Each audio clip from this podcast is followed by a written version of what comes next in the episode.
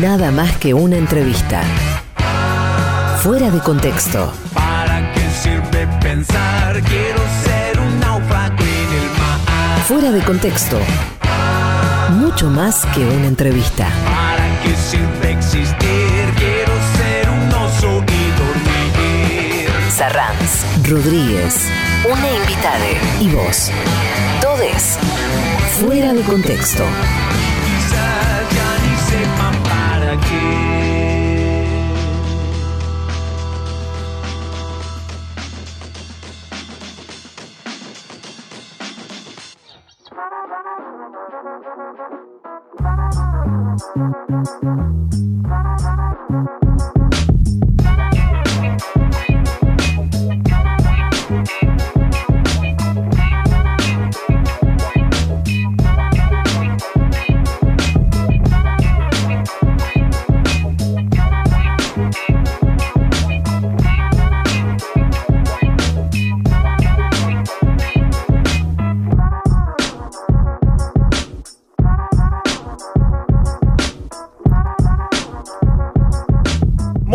Tardes amigos, amigas, amigues, bienvenidos a un nuevo Fuera de Contexto aquí en el Destape Radio. Hasta las 18 te acompañamos con una entrevista, con este privilegio de la charla, con este privilegio de la conversación. Soy Manuel Rodríguez, les doy la bienvenida y le doy la bienvenida a mi compañero en esta aventura, el señor Luis Arranz. ¿Cómo le va, querido? Muy buenas tardes de sábado para todos y para todas. Aquí estamos comenzando este fuera de contexto. Muy ansioso, estaba muy ansioso esperando en la semana que llegara el día para volver a encontrarnos, para volver a tener esta instancia de conversación y de charla. Hoy con, para mí, eh, el, el mejor periodista de mi generación. Ah, qué presentación. Así, bueno, así, ahí está, el mejor. Sin duda. Para, en, en lo que a mí respecta en cuanto a, a gustos y a, y a su recorrido. Además, muy generoso él, muy generoso, una persona eh, que siempre está atento a, las, a los avatares de, de sus compañeros y de compañeras. Sí, la verdad que eh, un gustazo va a ser, ustedes ya saben, eh, han visto por las redes sociales quién es el invitado en este fuera de contexto aquí en eh, el Destape Radio. No es una voz que ustedes vayan a decir, oh, por fin lo escuchamos por acá. No, claramente no, porque es una de las voces de, de, la radio. Hoy vamos a tener el gusto de poder conversar con el amigo Ari Lijalad, periodista, politólogo, documentalista, ha hecho un documental eh, eh, imprescindible para entender la historia de, del grupo Clarín, ha escrito, ha compilado dos libros sobre lo que fueron las políticas de, del macrismo, en pleno macrismo, digamos, en, en, en, el momento en que se desarrollaban, se llevaba a cabo esa política neoliberal, y tenemos el gusto de poder conversar hoy con él aquí en Fuera de Contexto. Uno de los autores de las investigaciones periodísticas más relevantes de los últimos, de los últimos años en la Argentina, ¿no? Hay que, hay que pensar, ¿eh? no, no sé si hay otro periodista que tenga hoy por hoy eh, la, autoría de investigaciones con tanta relevancia en la, en la coyuntura, ¿no? En este, en este momento. Hay que hablar del caso Olivos con las visitas de los jueces a Olivos y las visitas de los jueces a, Casa Rosada y remontándonos un poquito más en el tiempo, la causa de la deuda del correo, ¿no? Una investigación que, reveló el, el, intento de autoperdón por parte de Mauricio Macri. Sí, que fue lo que impidió que se llevara a cabo también eh, eh, esa, operación, ese fraude al Estado, así que vamos a poder conversar sobre los medios, sobre el periodismo. Y como decía hace un ratito, una persona muy generosa, eh, nunca voy a olvidar, por ejemplo, que en momentos en que estuve sin trabajo, enseguida puso a disposición sus contactos, su agenda, sus posibilidades para establecer puentes, así que eh, muy agradecido siempre a, a la gener generosidad de Ari. Eh, haciendo esa, eh, creo que varias veces nos hemos encontrado sin trabajo, vos y yo. Porque... Sí. y a la vez no, porque sí, no estuvimos, o sea, sin trabajo. Es como que enseguida uno empieza a rebuscársela y hacer algo, ¿no? Sí, pero, pero eh, el, día que momentos. el día que contemos eh, la historia de nuestra amistad va a estar signada por momentos en los que uno de los dos se quedó sin trabajo. el otro día leía, me hacían un comentario de, de, que había que hacer una entrevista, como yo entrevistándote a vos, vos entrevistándome a mí, ah. eh, como para hacer un fuera de contexto donde se, se crucen nuestras historias, ¿no? Estamos bueno. atravesados por la época también. Bueno, vamos a ver, este, probablemente lo, lo- lo hagamos en tanto crucemos, no sé, tres o cuatro oyentes a los que les interese y por ahí zafamos una semana que no consigamos entrevistado o entrevistada, este, nos entrevistamos a nosotros mismos, es hermoso, me gusta, me gusta mucho la idea.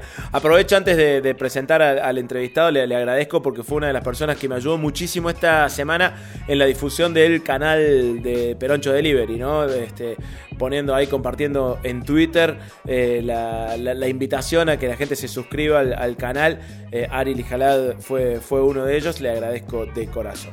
Enseguida vamos a estar conversando con Ari. Recuerden, como cada sábado, que nos acompañamos a través del hashtag fuera de contexto en Twitter, donde vamos intercambiando, eh, bueno, no solo la- las declaraciones de, Alice, de Ari, sino también opiniones, mensajes, miradas y también desde dónde van escuchando el programa, lo cual nos permite ir armando eh, una especie de mapa de oyentes de fuera de contexto. Recuerden que pueden buscar esta y cualquiera de las eh, 37 entrevistas anteriores de este ciclo de Fuera de Contexto en nuestros canales de Spotify y YouTube, donde se publican ahí al toque. Ponele lunes, martes, ya están subidas las entrevistas. E insisto, todas las anteriores también están. Lo buscan como Fuera de Contexto Radio. Y también sepan que la versión escrita de esta entrevista va a estar publicada en el sitio de la imprescindible revista de análisis político Contraeditorial. ¿eh? Lo buscan en contraeditorial.com.ar. Ahí están publicadas todas también las entrevistas de Fuera de Contexto.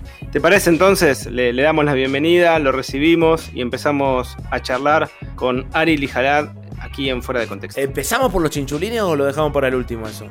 No, para, para lo último, porque si no, se enseguida cuando come los chinchulines él, viste que enseguida después Sí. le caen mal. Bueno, entonces para el final, para el final. Dale. Dale, vamos. Nada más que una entrevista. Mucho más que una entrevista.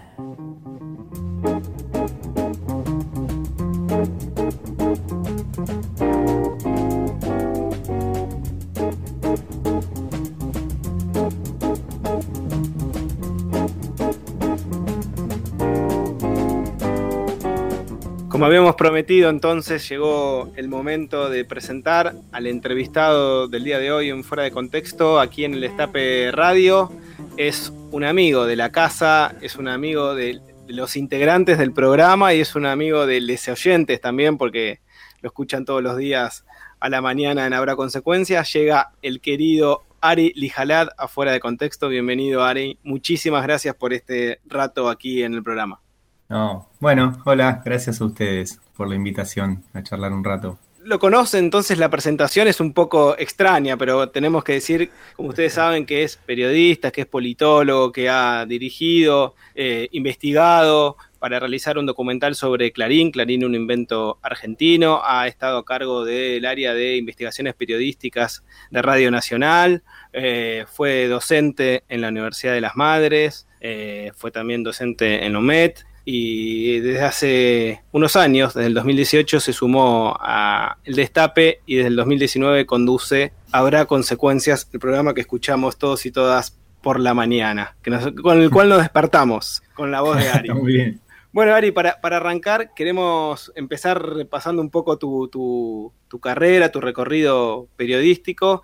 Eh, ¿De qué manera llegó el periodismo a tu vida y en qué momento dijiste, quiero dedicarme a esto? El periodismo llegó de casualidad. Yo no quería ser periodista. Eh, yo conseguí laburo de periodista. En realidad ni siquiera conseguí laburo de periodista. Conseguí laburo con una periodista. Eh, tenía 18, 19 años y un día mi viejo, en la casa de mi viejo se hacían unos asados todos los domingos donde iba mucha gente y en general gente interesante. Y me dice, este domingo viene alguien que te va a interesar. Es una vieja compañera de militancia mía que hace 30 años que no nos vemos porque los exilios y, y las clandestinidades y, y las historias de esa generación. eh, y te va a interesar conocerla porque a vos siempre te interesó la política, te interesó la historia, eh, y era María Sebanera. Y, y bueno, efectivamente fue, fue muy, muy lindo conocerla, pero en ese momento no, no, yo acababa de terminar el secundario y, y me había anotado primero en ingeniería, pero no duré nada, pero después eh, lo que estaba haciendo era trabajo social y música. Mi, mi proyecto era estudiar trabajo social y, y, eh, hacer trabajo social a través de la música. Eh, pero María justo necesitaba un pibe que le hiciera cosas, que le ordenara la biblioteca, que buscara, que investigara, que, que hiciera un poco de todo, de asistente personal. Y, y bueno, y mi mamá le dijo, el nene necesita trabajo, y así, y así llegué. Em, por la puerta grande, porque de repente estaba laburando mano a mano con, con- con una de las periodistas más importantes de, de- de los últimos años, de los últimos 20, 30 años de, de la Argentina. Y, pero aún así, después de un par de años de laburar con María, yo insistía en que eso era un trabajo pasajero y que yo iba a ser trabajador social y músico. Y bueno, y María me dijo, María y, quien era también su, mano derecha en ese momento, que era Cecilia Fumagalli, que actualmente dirige TEA y, y- está a cargo de la revista Caras y Caretas, me dijeron, no, no, vos vas a ser periodista. Y terminé acá. Eh, pero sí, en, algún momento hice el, el clic, me cambié de carrera, o sea, terminé la carrera de música, me cambié de carrera a, a ciencia política, eh, porque ya empezaba de alguna forma a, a decir que quería ser periodista, pero además a, a pensar un poco qué tipo de periodismo quería hacer. Y con María había mucho laburo sobre el periodismo e historia, pero sobre todo sobre el periodismo y las relaciones de poder a lo largo de la historia. Y bueno, y ahí me metí a estudiar ciencia política y fue una mezcla de, de politólogo más, más periodista. Pero fue, me fue llevando, yo no, no es que de chiquito quería ser periodista. Algunos que me conocen de chiquito dicen era obvio que ibas a ser periodista, pero yo no, Claro. yo no. Y, y en esa etapa de, de formación, ¿quiénes consideras que fueron tus, tus maestros y tus maestras? ¿De periodista? Sí. Eh, bueno, obviamente María Sebane y Cecilia Fumagalli. Eh, Cecilia era, como, como decía, la, la asistente uno de María y cuando se arma caras y caretas ella se va como jefa de redacción y ahí quedo yo como, como, como todo el día con María. Eh, qué buena pregunta.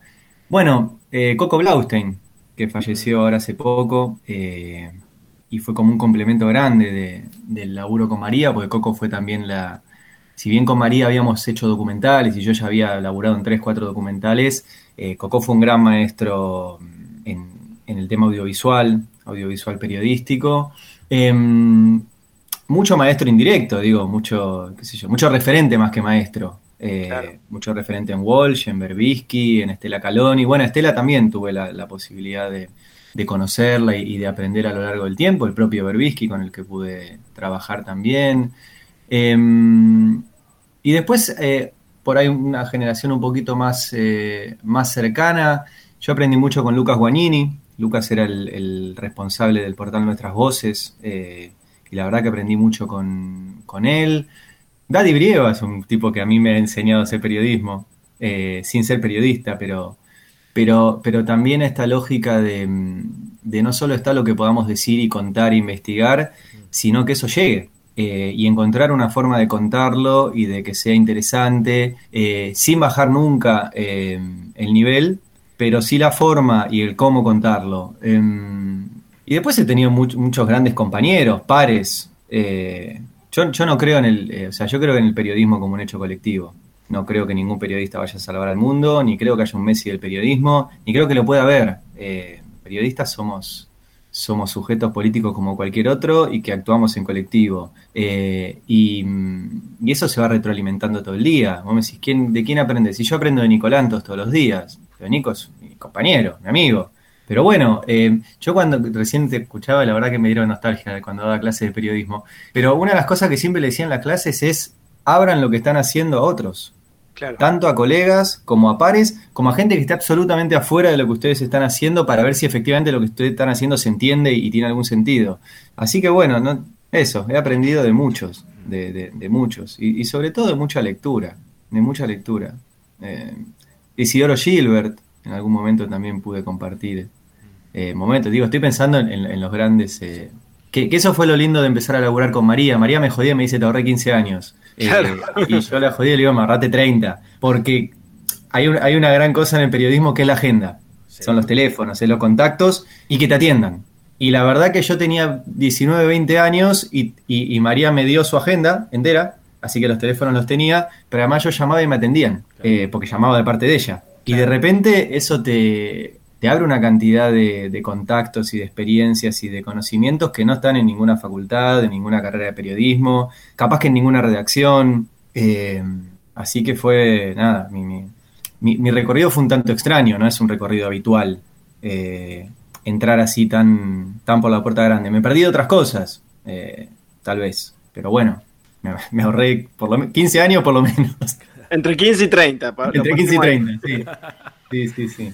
Bueno, y, y llevaste adelante muchísimas y diversas investigaciones que tuvieron eh, también amplia repercusión y siempre es muy interesante, además del proceso en sí, de, de- de una investigación periodística para que salga a la luz, para que, para que tenga resonancia, el germen, ¿no? E- e- ese primer dato, ese fusilado que vive, en, en- en Mm. palabras de, de Walsh, en, Operación Masacre. ¿Qué cuestiones te parecen a vos imprescindibles cuando tenés el indicio de una posible investigación? ¿Qué- ¿A qué cosas le prestas mucha atención para, para es- desde ese primer germen? Mm. A que nada cierre, a que nada cierre. Eh, cuando te cae algo que está todo redondito, eh, es cuando más dudo y menos le creo. Eh, y sobre todo, a ver, en, en periodismo hay que romper un montón de tabúes, pero uno es, a los periodistas nos acercan mucha información, gente interesada en que esa información se sepa, digamos. Eh, a Walsh le pasó algo raro, Walsh estaba jugando al ajedrez y escuchó algo que nadie le había llevado ahí para que él supiera. Eh, y ese algo no lo dejó respirar, no lo dejó dormir, se sintió insultado, como él dice en, en Operación Masacre. Eh, incluso algo en lo cual él no se quería meter y en lo cual él no creía, porque en esa época Walsh era, eh, no era alguien cercano al peronismo. Pero en general, eh, a los periodistas, mucha información, más que cruzarse en la vida como un fusilado que vive, eh, te la traen. Y te la trae alguien que esté interesado en que eso se conozca, lo cual no, eh, no tiene nada de malo en sí. La diferencia está en si uno se transforma en el agente de prensa o en el relaciones públicas de esa fuente interesada en que algo se conozca, o agarra esa información que a uno le acercan, le traen con un interés, y busca si efectivamente tiene un interés más allá del interés de la persona que te lo trae. Eh, y una gran cuestión es eh, que también siempre lo, lo charlaba tanto en, cuando daba clases como lo charlo con los, con los compañeros de redacción que, que piden a veces eh, algún consejo, es eh, lograr reconstruir siempre todo por tus propios medios, por fuera de la fuente que te lo trajo. No es algo que haya inventado yo, cualquiera que haya o visto la película de Watergate o leído los libros de- del Watergate, era algo que Woodward y Bernstein lo, lo plantean. O sea, la, lo que les decía Garganta Profunda era un indicio, no era un dato que ellos publicaban. Ellos después tenían que reconstruirlo por su propio medio. Entonces, em, mi punto de partida siempre es ese, digamos, siempre es algo que nos cierra, siempre es una pregunta. Eh, efectivamente, la figura del fusilado que vive, em, hay que estar atento y formado y, y sobre todo atento y formado para, para detectarlo. Em, Claro. Y muchas veces uno piensa que detectó un fusilado que vive y no es. Eh, también puede pasar. Pero, mm, pero la clave yo creo que está ahí, en, en- en que nada cierre. Y por ahí incluso al final de la investigación tampoco cierra todo. Porque en general hay, hay muchas... la, la- la realidad es muy compleja como para que todo cierre como, una, como un círculo en una nota periodística. Pero, mm, pero bueno, a partir de ahí, digamos, de, de una incertidumbre, de algo que no se sabe y sobre todo de algo que alguien no quiere que se sepa. Porque esa es la otra cuestión. O sea, a vos te llega un dato que alguien quiere que se sepa. En realidad la investigación periodística es contar cosas que alguien no quiere que se sepan. Todo lo demás, decía Orwell, son relaciones públicas. Eh, ese es el gran problema y desafío. Me, estoy yendo de, de mambo de la pregunta, pero eh, es muy tentador para los periodistas eh, y sobre todo hoy en día donde la fama es muy rápida, publicar rápido un dato que parece muy simpático y, y que va a generar mucho ruido y eso te va a generar efectivamente algunos clics en la página web y te va a generar algunos retweets y por ahí alguna chica te empieza a seguir en Instagram. Eso no es periodismo, eso es otra cosa. Em, entonces, eh, la- el, el- el gran tema es ese, creo, decir em, cosas que no que haya gente, sobre todo gente poderosa, que no quiere que se digan. ¿Y cómo, Perdón, me interrumpió mi hija, no sé si esto radialmente es eh, No pasa nada. correcto, pero estamos en casa. Sí, eh, está todo más que bien. Eh, ¿Qué pasa, Ari, cuando, cuando una de estas investigaciones impacta tanto en la agenda pública como sucedió con, con la investigación de las visitas de los jueces a, a Mm. la Casa Rosada y a, y a Olivos, que, que termina en el pedido de nulidad de una causa judicial abierta durante, bueno, reabierto durante el, durante el gobierno anterior. ¿Qué, qué, qué- cómo impacta en, en- en tu vida profesional, sobre todo, y sobre todo cómo impacta para encarar la próxima eh, investigación, ¿no? Porque es, eh, imagino también que es como escribir una canción después de meter un hit, pero este, Sí. eh, quiero, Claro, pero cómo a los músicos les debe pasar. Sí. No, que a los músicos les debe pasar también que meten un hit, pero después tienen 25 temas que no escuchó nadie. Claro. Eh, o que en realidad, viste que cuando lees la- las, las biografías de los músicos, en general los hits era lo que pensaban que no iban a Sí. ser los hits. Eh, y, de- y tenían, decían, este, este tema la rompe y, y pasó de largo. La- la- los casos como Operación Olivos o como en mi caso me tocó Correo u otros, eh, son la excepción que confirma la regla de que muchas veces, y también tenés que estar psicológicamente preparado para eso, lo que uno publica no va a tener el efecto que uno cree que debería tener, por múltiples razones. Eh, porque uno no tiene la- el sistema mediático a su favor, porque hay demasiados intereses en que eso quede en una nota y ya está, eh, porque la publicó a destiempo, porque también hay que saber publicar las cosas eh, a tiempo. Eh, en general, uno publica muchas cosas que no, que no tienen la repercusión que uno cree. Yo esta semana publiqué los balances de las prepagas en pandemia y yo pensé que iba a ser una bomba, porque estamos hablando de empresas que le están cobrando una millonada a muchos de los que deben estar escuchando y mm, el Estado las ayudó a pagar los sueldos y tienen ganancias multimillonarias. Y el tema, nada, quedó ahí publicado, se enojaron las de las empresas, me llamaron, papá, pero, pero no quedó. Ahora, bueno, en el caso de Operación Olivos, sí. En el caso de Operación Olivos, em, lo que encontramos, por si alguno no se, no se acuerda, es eh, revisando los accesos a la Quinta de Olivos que pedimos a través de un pedido de acceso a la información pública, entre otras cosas, las reuniones de Macri con jueces, con fiscales y sobre todo con dos jueces en particular, eh, Mariano Borinsky, que fue 16 veces, por lo menos 16 registradas, y Gustavo Hornos, que fue ocho veces entre La Rosado y Olivos, y que son los jueces que intervinieron en todas las causas clave contra el contra exfuncionarios kirchneristas, entre ellas la causa memorándum. Eh, yo creo dos cosas. Primero que, que es muy interesante que el periodismo pueda aportar a hacer lo que no logró la política ni el Poder Judicial, que es que esa causa finalmente se caiga, pero que se tendría que haber caído hace seis años. O sea, Nisman hizo esta denuncia hace seis años. Y es una denuncia que fue rechazada en seis instancias judiciales. Es más, la presentó en feria y la jueza Servini le dijo, acá no tiene nada, vuelva después.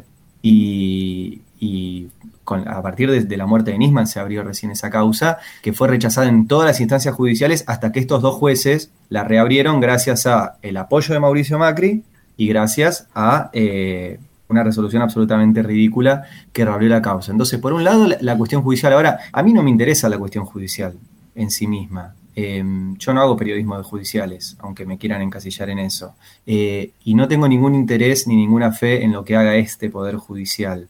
Em, lo interesante de la repercusión de estas notas, a mí, para mí, es lo que pusimos en las notas, que es, bien, el gancho son las visitas. Vengan a ver cómo el expresidente Macri se juntaba a jugar al pádel con el tipo que juzgaba a Cristina. Ese es el gancho. Lo que a mí me interesa con, esta, con la explosión eh, mediática y, y de difusión de estas causas es explicar que el lofer no es una cuestión judicial, que el lofer, el lofer es una cuestión de política económica, que hay grandes corporaciones que financian esta persecución judicial, eh, con el único objetivo no de meter presa gente, sino de proscribir dirigentes políticos por sus ideas económicas. Eh, y que los medios, los jueces, los servicios de inteligencia son eh, ejecutores de esa política económica de las grandes corporaciones y el lofer es una herramienta para eso. La persecución judicial, las causas judiciales no son un fin en sí mismo, son una herramienta de política económica. Por eso necesitaban condenar a Vudú, por eso necesitaban proscribir a Cristina y por eso eh, arman todas estas causas. No tiene que ver con eh, el Código Penal, no tiene que ver con ver presa a una persona, es una cuestión de plata, eh, siempre. Porque alguien paga todas estas operaciones, nadie las hace por gusto. Alguno por ahí sí, pero alguien paga todo esto. Entonces, a tu pregunta, me- eh, lo que me genera la repercusión de la nota periodística es la posibilidad de hablar de esto con mayor profundidad. De que se entienda que no estamos hablando de un caso judicial. Que el lofer son las tarifas, que el lofer es el precio de los medicamentos, que el lofer es el precio de los alquileres, es el precio de tu casa, que el lofer es la inflación, el lofer es tu vida cotidiana. Eh, y eso se traduce, entre otras cosas, en si te alcanza o no el sueldo. Entonces, eh, a los fondos buitre que fueron parte de los que financiaron esta causa, no les interesaba la causa mía. No les interesaba si Cristina lo encubrió o no lo encubrió, cosa que no pasó además. A los fondos buitres les interesaba que ganara Macri las elecciones para cobrar de más. Y lo lograron. Entonces, no se trata de un tema judicial, un tema de política económica. Y bueno, eh, a veces las notas periodísticas con el gancho de un juez jugando al padre con un presidente, que es lo ganchero, te permite poner en discusión todo lo otro. eh, y bueno, lo ponemos en el segundo párrafo. Entonces te enganchamos con el pádel. Te- les estoy contando el, el- el truco del mago, ¿no? Sí. Pero, pero bueno, está ahí a la vista. Em, los enganchamos con el pádel, que es una barbaridad, eh, que no jugaban al pádel, obviamente, hablaban de esto. Y, y lo interesante es que hablemos de todo lo otro. Eh, creo, creo que ese, ese es el mayor logro. ¿Y, y qué reflexión te lleva el hecho de que hayan desde el otro lado intentado replicar esta, esta investigación, hayan ido a buscar las visitas a, a Alberto y bueno, y después todo, todo lo Sí. que vino con, con, eh, la- las operaciones de prensa que, que se despertaron? Fue una consecuencia indeseada, digamos, de, de esa Sí, investigación. eso me jodía. Me dice, "Ve, vos, fuiste vos el que empezaste con esta boluda de la visita a. Ah, vos, vos abriste Eh, la puerta. Claro, sí, nos reíamos con Navarro de que finalmente les enseñamos un poquito a hacer periodismo. Eh, de vuelta, ¿qué encontraron ellos en Olivos? ¿Encontraron algo que tenga que ver con política económica, con discutir esto? ¿O encontraron algo que nosotros ya lo dijimos? Es un error del presidente. O sea, no tendría que haber sucedido eso, no tendría que haber estado ahí. em, y, y- y fue irresponsable y, y ya está, y lo dijimos. Digo, no, no lo estoy minimizando. Digo, voy a repetir lo mismo que dije en la radio. No lo estoy ni minimizando ni diciendo que esto eh, es efectivamente, mm, digamos, no, no- no iba a cambiar la gestión de la pandemia ni la gestión económica por el cumpleaños de Fabiola. Em, entonces, lo que sí iba a cambiar en el país es las reuniones de Macri con los jueces, con los fiscales, con los dueños de los me- Eso sí. Entonces, bueno, qué sé yo, nada, aprovecharon. Es parte de esto, a ver, tampoco es que descubrimos la pólvora. O sea, pedimos los accesos olivos. Sí. La diferencia fue el laburo y ponerle contexto. Bueno, ellos encontraron un, un cumpleaños, qué sé yo. Em, Estoy muy bueno. impactado y desilusionado con el hecho de que no jugaban al pádel. Yo me había, me había hecho esa ilusión de que peloteaban ahí, no Se ve sé. que Alberto no, no hace después. Yo vi una foto de, de Alberto jugando al pádel con Guzmán. No sé si es actual, pero, pero bueno, ser ministro. Puede. No, y eso, qué sé yo. le- sí, no sé. la- yo no. Hay tanto para discutir en campaña. O sea, de verdad, ese. mm, es como que hay que despejar un poquito la foto y el video y todo esto del- de, de la ecuación de la campaña y volver a discutir lo otro. O sea, estamos en un momento tan, tan crucial. Digo, en diciembre se, van a, se va a cumplir medio mandato de este gobierno. Que te guste o no, es el gobierno que, que vino después de Macri. Y encima después de Macri le tocó una pandemia. Y nosotros tenemos un montón de críticas que ustedes que escuchan la radio y, y los que están ahí seguramente nos han escuchado. Hemos tenido críticas eh, en materia económica, críticas en materia del sistema de medios, críticas en que no se hacen eh, los cambios que hay que hacer en el Poder Judicial a la velocidad que nosotros creemos. Em, ahora, que es un gobierno que en su intención y en su voluntad quiere efectivamente un país más justo, yo no tengo dudas de eso. Em, y eso está en discusión en esta campaña. Entonces, eh, si la oposición quiere discutir una fiesta de cumpleaños, un coso de no sé qué, eh, con unas... Bueno, ojalá no entremos en eso, ojalá no entremos en eso y vuelvo a lo que, a lo que hablábamos antes. O sea, el, el periodismo que hacemos nosotros tiene que servir para poner en discusión las cosas relevantes, o sea, los incluso las cosas relevantes que son críticas para el gobierno. O sea, nosotros tenemos un, un gobierno con un 50% de inflación anual, interanual, o sea, de, de- en los últimos 12 meses. Claro. Es algo que tenemos que poner en discusión. Bueno, hablemos de eso y que no es algo a favor del gobierno discutir eso. Pero yo no voy a dejar de discutir el precio de la comida por una fiesta de cumpleaños, porque además no está relacionado. Ni voy a dejar de discutir el precio de los medicamentos, ni lo que nos cuestan los alquileres, eh, y tampoco las superganancias de las empresas que han tenido en pandemia. Las superganancias, pero no solo las, las farmacéuticas, las, eh, las de medicina privada, las empresas de medio, las empresas de alimentos han tenido superganancias. Así que, mm, qué sé yo, yo espero que la, que la campaña se, se reencausa hacia ese sentido. Del otro lado no les conviene. O sea, ¿qué van a decir del gobierno de Macri? O sea, ¿qué pueden reivindicar? Nada. Eh, de hecho, están saliendo hasta hablar de deuda, cosa que me resulta bastante insólito. Pero bueno, eh, yo de, verdad espero que, que- que, por lo menos desde nuestro lado periodístico, podamos hacer algo porque la campaña se reencauce a los temas que, que- son buenos y, y donde además el Frente de Todos puede hacer un mejor papel. O sea, claramente el Frente de Todos puede hacer un mejor papel discutiendo política que discutiendo nimiedades. Porque discutiendo nimiedades no nos sale, no, no, no, no somos eso, no, no somos genuinamente eso, y ni hablar que no tenemos los fierros que tienen ellos para discutir eso. Así que, digo, se- seamos genuinos en la campaña, creo que es un desafío. Fuera de contexto.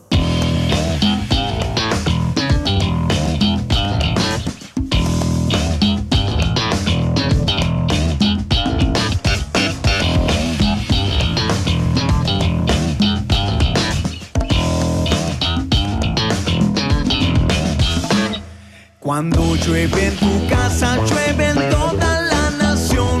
Cuando llueve en tu patio, llueve en Hong Kong. Y cuando cae la noche fría sobre la ciudad, todo el mundo se abraza a la soledad.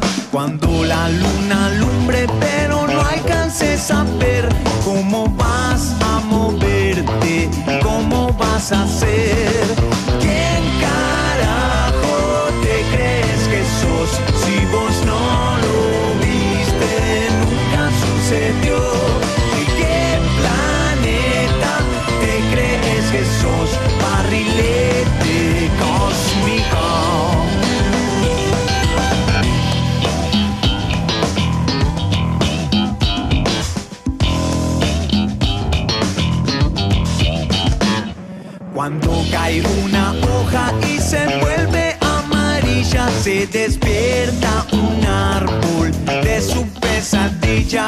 Cuando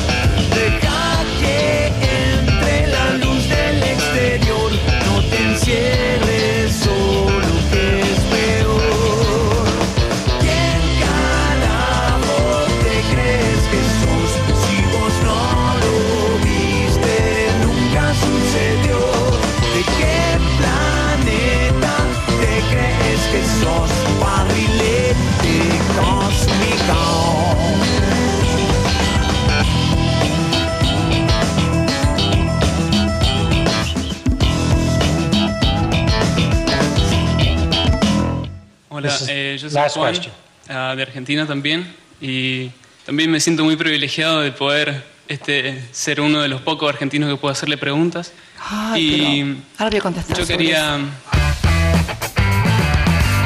Fuera de contexto. El privilegio de la charla.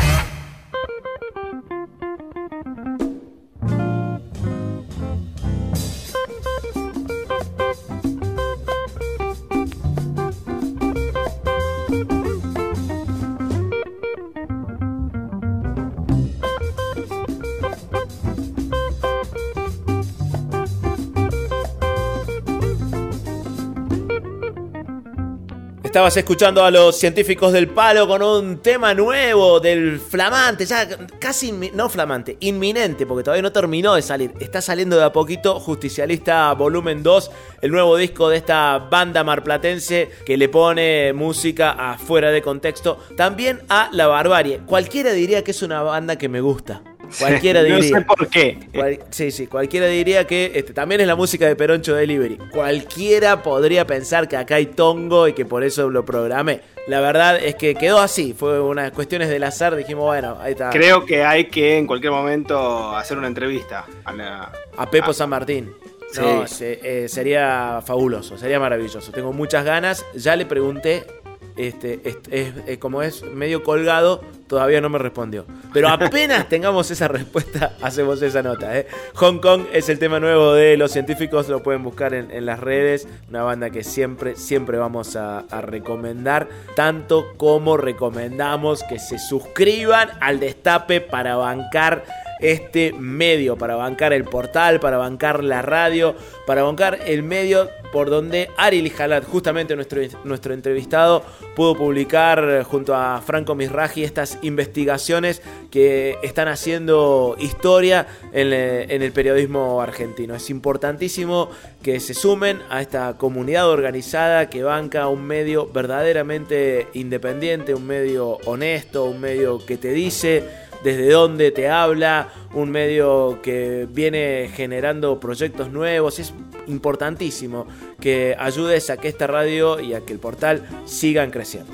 Totalmente, un medio bancado y sostenido por sus lectores, por sus oyentes, que además pueden, al sostener eh, el destape, pueden publicar sus avisos en la feria sobre servicios, productos que ofrecen, que, que promueven y que llega a los potenciales 20 millones de lectores que tiene el Destape, a todos los oyentes que tiene también la radio y estuvimos como cada sábado mirando algunos de esos avisos. Déjame compartirte este que me gustó mucho eh, en la descripción, porque el servicio que ofrecen es también muy importante, es fumigación, desinfección y desratización, que Bien. siempre viene bien, nunca está de más tener el dato. Pero mirá qué bien la presentación del compañero. Dice, sí. técnico diplomado universitario, los pobres sí llegamos, en control de plagas, conocimiento y experiencia en tratamientos a todo tipo de plagas. Precios compañeros, dice un dato Sí. también importante. Dice además, porque para tratar plagas en la casa de un peronista, nada mejor que un fumigador peronista. Muy bueno. Hermoso. Me dan hasta ganas de tener ratas en la casa, solo para poder llamarlo. Totalmente. Bueno, realiza trabajos en la zona oeste del conurbano y también en la ciudad Sí. autónoma de Buenos Aires. ¿Cómo se lo puede contactar? A través del teléfono 11 34 87 78 76. 11 34 87 78 76. Bien, y si no, lo buscan eh, ahí como fumigación, desinfección y desratización en la, Feria del Destape y les va a salir este, este compañerazo que promociona sus servicios al igual que miles y miles de integrantes de la Feria del Destape que funciona no solo en Buenos Aires y con Urbano Bonaerense, en todo el país hay compañeros y compañeras, por ejemplo, estás escuchando en Mendoza, decís, che, no, esto no debe ser acá en Mendoza, no, no, mirá Mendoza, somos la provincia de Cobos, no, no pasa nada, no, en Mendoza también hay compañeros y compañeras, por supuesto, pueden encontrar a Juan el Cumpa, Juan el Cumpa nos cuenta en la Feria del Destape que desde hace 20 años realiza trabajos garantizados de plomería, durlock, pintura, albañilería y gas. Eh, en fin, todo relacionado con el mantenimiento, embellecimiento, atención con esto, embellecimiento y ampliaciones de nuestros hogares. Le pueden encontrar a Juan el Cumpa, así se presenta también, te dan ganas de, de, de mudarme, casa, de mudarme a Mendoza, para que, Eh, para que venga. Lo pueden encontrar en el 261-685-2642. Eh, está la dirección también de Juan el Cumpa, ahí en la calle de Rodríguez, al 3326 de la sexta sección en Mendoza, ahí Gran Mendoza. Y él agradece en la publicación y termina diciendo Viva Perón.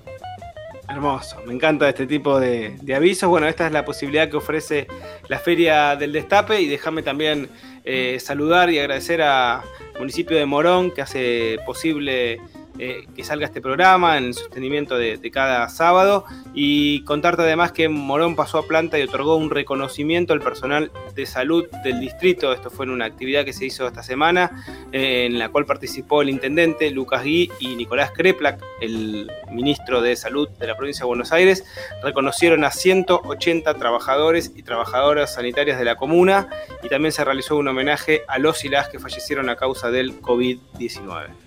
También eh, nos da una mano para hacer eh, el fuera de contexto cada sábado el municipio de Merlo. Y tengo una anécdota para contarte. A ver. a este programa. Porque fui la semana pasada a actuar en Merlo. Hice todo el show en Merlo. Y como en este programa nos ayudan Morón y Merlo, al terminar el espectáculo en el municipio de Merlo, con las autoridades municipales de Merlo, dije muchas gracias Morón.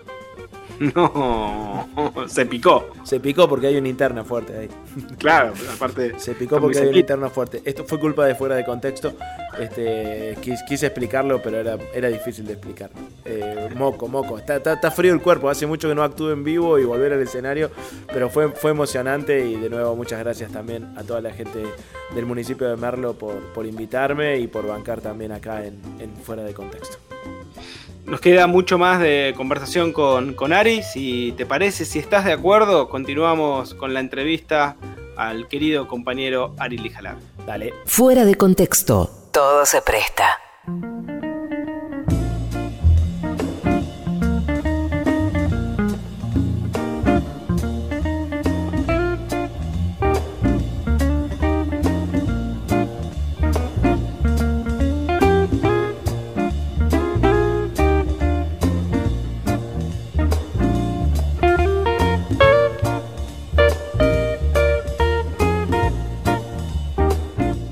En Fuera de Contexto en el Destape Radio. Estamos conversando con Ari Lijalad.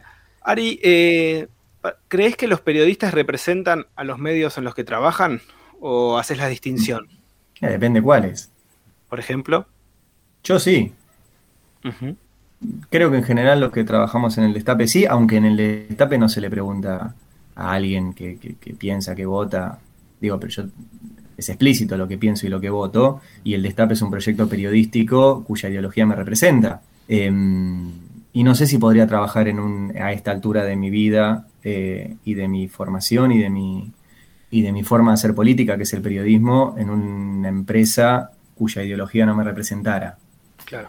Eh, les debe pasar a colegas que están en medios de comunicación cuya ideología, cuya línea editorial no nos representa. Yo tengo una, tengo una mirada sobre eso, que es em, siempre es entendible aquel laburante que necesite el laburo para sostener su sueldo, su familia, su, etcétera. Em, nosotros, los periodistas, tenemos una diferencia con el resto de los laburantes, que está muy bien. Yo siempre recomiendo un libro de Camilo Taufik, que es un autor chileno, que lo publicó en el año 73, que se llama Periodismo y Lucha de Clases, y Pinochet se lo quemó entero. Eh, Después se logró reeditar. De hecho, hace poquito se reeditó eh, de nuevo. Yo tenía la edición original de Chaperotti y me pude comprar el nuevo. Y, Camilo Taufik ahí eh, discute muy bien la diferencia entre el, periodista y, el, eh, y otro tipo de, de, laburantes. Primero que somos laburantes. Segundo que como laburantes tenemos un rol en la lucha de clases, que es algo que no ha terminado y que como dijo en algún momento Warren Buffett, uno de los multimillonarios más importantes del mundo, dice, no solo no terminó, sino que vamos ganando. Eh, y efectivamente nos van ganando en la lucha de clases. Em, pero además, eh, los, periodistas que trabajamos en empresas cuyos patrones no pertenecen a nuestra clase, eh, lo que hacemos con nuestro trabajo es reproducir la ideología de la clase dominante, en la clase de los patrones. Eso no le pasa a otro trabajador, a un trabajador manual. O sea, un trabajador manual reproduce el ingreso y la ganancia y la plusvalía hacia el sector eh, de, la, clase dueña de los medios de producción, pero no reproduce su ideología. Puede ser parte, porque después esos dueños ponen guita en medios que reproduzcan su ideología para que eso circule. Pero en los trabajadores de prensa nos pasa directo. O sea, si nosotros eh, trabajamos en un medio de comunicación cuya ideología es la ideología de clase de los dueños de los medios de producción, nuestro trabajo abona a la reproducción de esa ideología. Em, bueno, a mí no me pasa eso, porque yo trabajo en un medio que es un medio privado, eh, cuyo dueño es empresario, pero que eh, tiene una ideología de clase trabajadora. Una cosa bastante curiosa la, de, Roberto Navarro. Em, no es comunista, esto no es una cooperativa, no, no, o sea, el otro día incluso el jodido dice, yo no soy comunista, pago 150 sueldos. Pero la, la ideología que, reproducimos es la ideología de, los laburantes. De los laburantes, de la pyme, del comerciante, o sea, de, las mayorías. Una, ideología popular o peronista, como la quieran llamar. Eh, y seguramente en otros medios no. Va, seguramente no. Los otros medios no lo hacen. Y bueno, y, puede haber trabajadores de esos medios que no hayan hecho este proceso de análisis eh, intelectual por un déficit de formación, porque no se lo plantearon, o lo hicieron y, lo guardaron en un cajón, O lo hicieron y están de acuerdo con reproducir la ideología dominante, porque creen que con eso son parte, pero no lo son. Siempre van a ser laburantes. Eh, por ahí tendrán un sueldito un poquito más alto que el nuestro, pero, pero van a quedarse afuera. Sabes que hace, hace un tiempo me, tocó tomarme un avión de, regreso de Buenos Aires a Córdoba y eh, me toca justo al lado un periodista de Cadena 3. Yo lo conocía, era de Cadena 3 y me toca exactamente al lado y al, en y al eh, pasando en el pasillo del avión otro periodista de Cadena 3. O sea que estaba rodeado. Dos periodistas deportivos volvían de cubrir la, la, Copa América.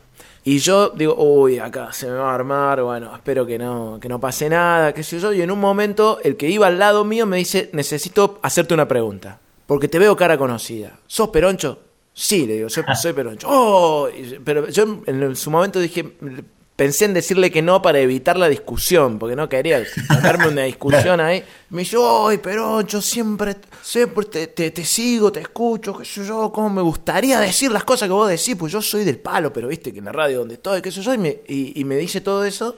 Y bueno, yo sentí como un, un gran alivio, pero no le, no le dije mucho más que eso. No, le dije, bueno, gracias y nada más. Y me quedé con ganas como de haberle dicho cosas.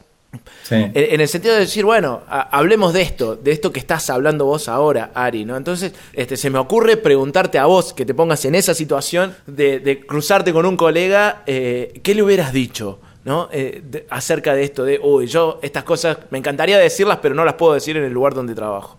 Bueno, pero es, lo, es lo, que, lo que hablaba recién. Em, hay dos cosas que le pasan. Primero, piensa cosas y no las puede decir. Y segundo, le hacen decir cosas que no piensa. Em, es doble. Es doble la cuestión. Porque de hecho en Argentina no tenemos lo que se llama cláusula de conciencia, que es algo que existe en otros lugares del mundo, que es la posibilidad de un periodista de, em, de gráfica, en realidad es de no de no solo no firmar una nota en la cual no está de acuerdo, sino de no producir y escribir una nota que va en contra de, su, de sus ideas. Em, igualmente son radios imposibles, porque uno no podría decir algo que no, y, en televisión ni hablar. Em, pero es doble lo que le pasa, eh, porque, además es triple, porque es, no lo dejan decir, le hacen decir lo que no cree, y además funciona la autocensura. Claro, no, por supuesto. Es, ya sabe las cosas que puede decir y que no puede decir, o por ahí no lo sabe, pero ante la sospecha se calla, porque como todo laburante estamos en una situación muy frágil, eh, ni hablar de que tenemos un sindicato inexistente, eh, y tampoco tienen muchos lugares a donde ir, porque vos le decís a ese pibe, bueno, renuncia que vas a conseguir laburo en un lugar donde puedas eh, laburar tranquilo. ¿De dónde va a conseguir laburo? O sea, el sistema de medios en Argentina es un sistema de medios absolutamente antidemocrático, concentrado, de posición dominante. Em, y, me decís, no, bueno, pero existen ustedes, existe el Destape, existe ese 5 Sí, está bien, pero eh, comparativamente la cantidad de empleados que tienen Clarín, Nación, Infobae, perfil contra el resto es, una barbaridad. Y Cadena 3 en, Córdoba lo mismo. Em, yo igualmente, yo le diría, hacer, lo que creas.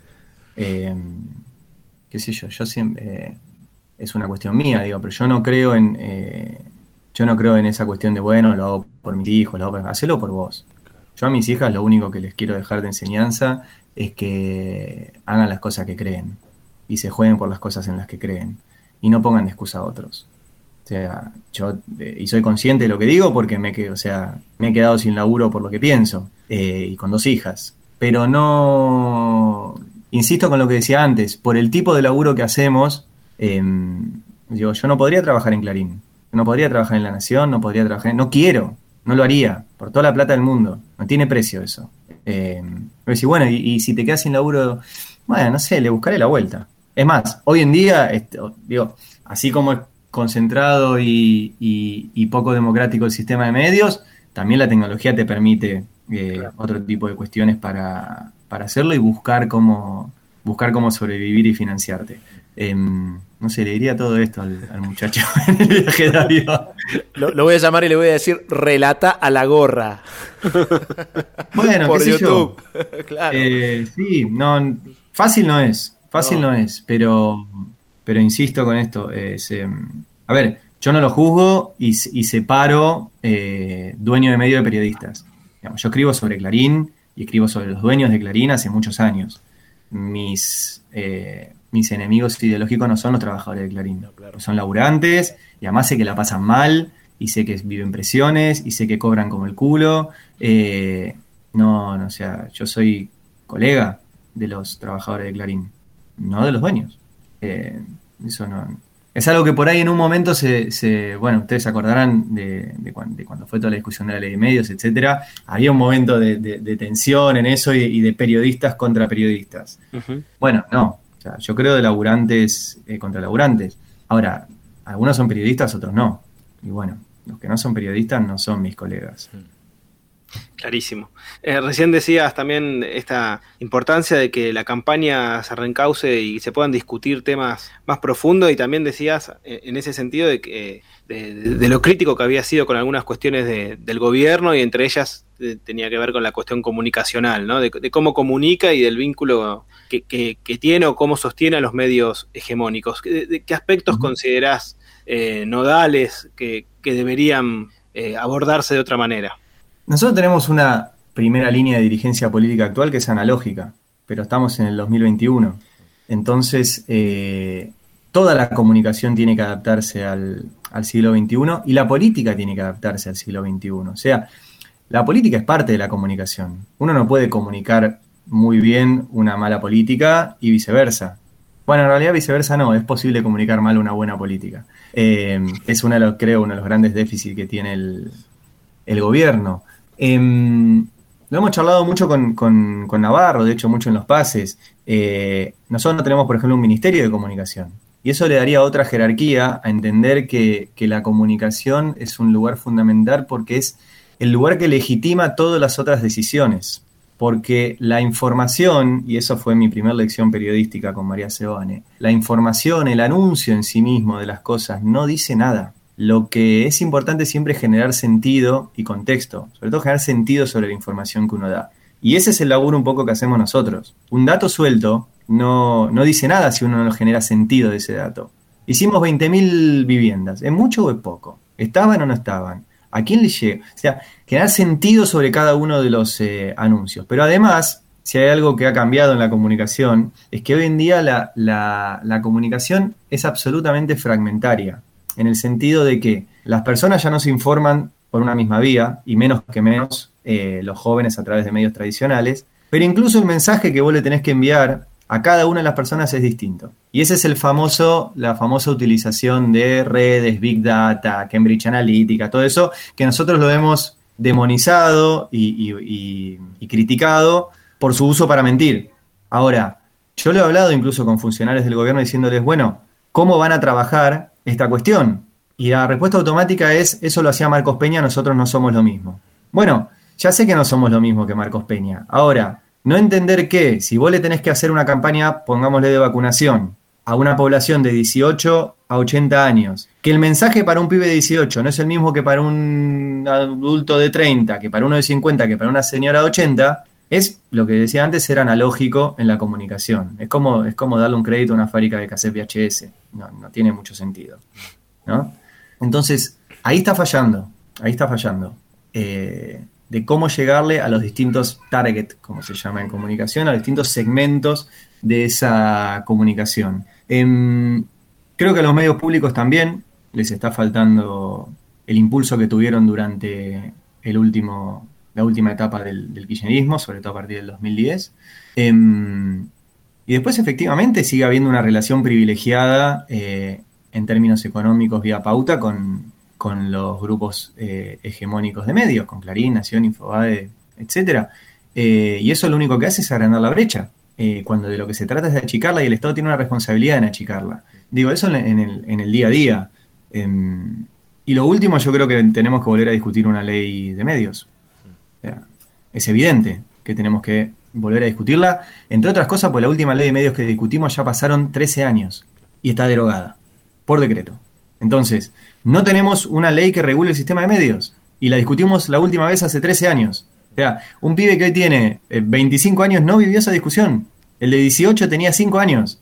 No saben lo que es discutir que el sistema de medios en Argentina no es democrático. Y es más, dimos esa discusión que duró veintipico de años con la coalición para la redifusión democrática, etcétera. La ganamos en el Congreso y la ganamos en el Poder Judicial, cosa muy extraña. Tardó cuatro años, pero lo ganamos. Bueno, ¿cómo no va a ser necesario de vuelta discutir eso? Yo estoy convencidísimo. Eh, ¿Actualizada? Sí. ¿Más moderna? Sí. ¿Adaptada a todo esto que les acabo de decir? Sí. Pero el espíritu de la ley de medios, 100%. Eh, y bueno, eso falta. Fuera de contexto.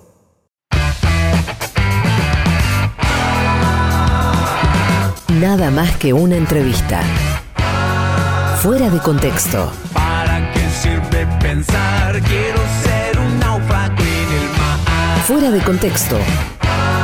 Mucho más que una entrevista. ¿Para qué sirve existir? Quiero ser un oso y dormir. Sarranz, Rodríguez, una invitada y vos.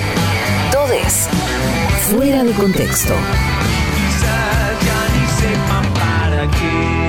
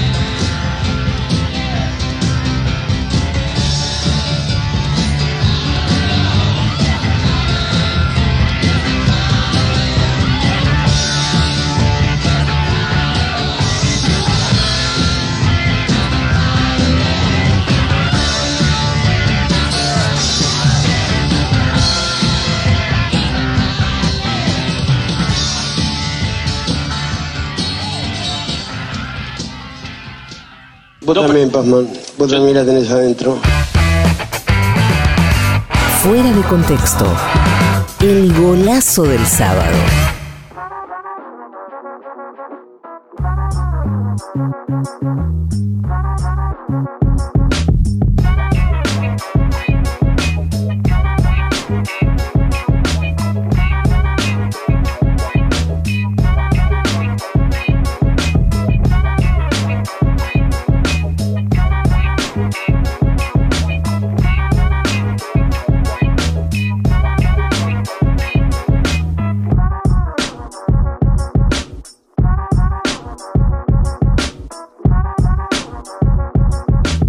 Estábamos escuchando a los Rolling Stones con Viviendo en el Corazón del Amor. Me siento como un locutor de los 80 que, nunca, que no estudió locución, por supuesto, porque no estoy proyectando la voz ni nada de eso tan lindo que hacen los locutores de radio. Pero ¿te acordás cuando te traducían los títulos de las canciones? Sí, Bien. qué lindo. Yo lo hice no tanto por nostalgia como por mi pésima pronunciación del inglés. O sea, imposible que yo pronuncie Living in the Heart of Love y que suene más o menos bien. Así que viviendo en el corazón del amor. Y listo. Bueno, una semana particularmente difícil para todo el mundo Stone. Sí, sí, la verdad que una, una noticia, no sé, de, de esas que esperás y no esperás al mismo tiempo. Pega fuerte, pega fuerte porque era un, tipazo, sin lugar a dudas. Hablamos, por supuesto, del fallecimiento de Charlie Watts. Se conoció la noticia esta, esta semana, una tristeza para la familia Rolinga. Totalmente, 80 años, bueno, 80 años vividos intensamente a, esta mítica banda inglesa y que, que hoy, además muy fuerte todos los mensajes que fueron circulando, ¿viste? Ahora las redes reconfiguran un poco este tipo de, noticias porque son cercanas, son lejanas a la vez, pero te, te- hacen partícipe de alguna manera. Sí, sí, porque te- eh, sos como testigo directo de cómo lo viven personas muy próximas y entonces, bueno, se, se arma ahí como una, como una comunidad sin lugar a dudas. Bueno, nos queda todavía una hora de conversación con, con Ari. ¿Cuántas cosas para va, va desplegando sobre los medios, sobre, sobre su carrera? Bueno, María Giovanni, una persona. Una referencia en el periodismo y en su caso también eh, quien abrió la puerta para ingresarlo en el mundo de, la profesión. Lo que estoy disfrutando de la charla de, Ari es que por ahí eh, el ritmo de, esta entrevista, que no es de primera mañana, y entonces eh, estoy disfrutando de cómo se toma su tiempo para responder, ¿no? Hay, como, una, como una cadencia y me parece que, que estamos, estamos logrando algo, algo lindo ahí. Eh, le agradecemos obviamente su, su enorme generosidad para eh, prestarnos este tiempo en su, su rato con todo el laburo que hace en esta radio, que además este, no- nos preste su tiempo para estar dos horas aquí en, en Fuera de Contexto, obviamente habla de, de una enorme generosidad, tal como destacabas al principio de este programa. Creo que, bueno, inauguró estudio esta semana la radio. Creo que hay que poner unas camas, algo al lado, porque él, Rinconet, no sé, tienen que, que- que empezar a quedarse a dormir en la radio de la cantidad de horas que pasan allí. Sí, este, no, no tengo la suerte de, de conocer las nuevas instalaciones, porque ustedes saben que este, tanto la barbarie como fuera de contexto, en mi caso las hago desde Córdoba, de- desde mi casa, que no ha sufrido remodelaciones en los últimos tiempos. Sí, tenemos que agradecer a AT Capital también, compañeros que, que nos bancan en, en esta aventura de la charla. ¿eh? Sí, y también sumamos, el, como siempre, a Auspica, la obra social del personal de, de cuero que hace posible que fuera de contexto eh, esté aquí cada sábado. Seguimos conversando con Ari Lijalad, estás en Fuera de Contexto. El siestero de los sábados. Fuera de contexto.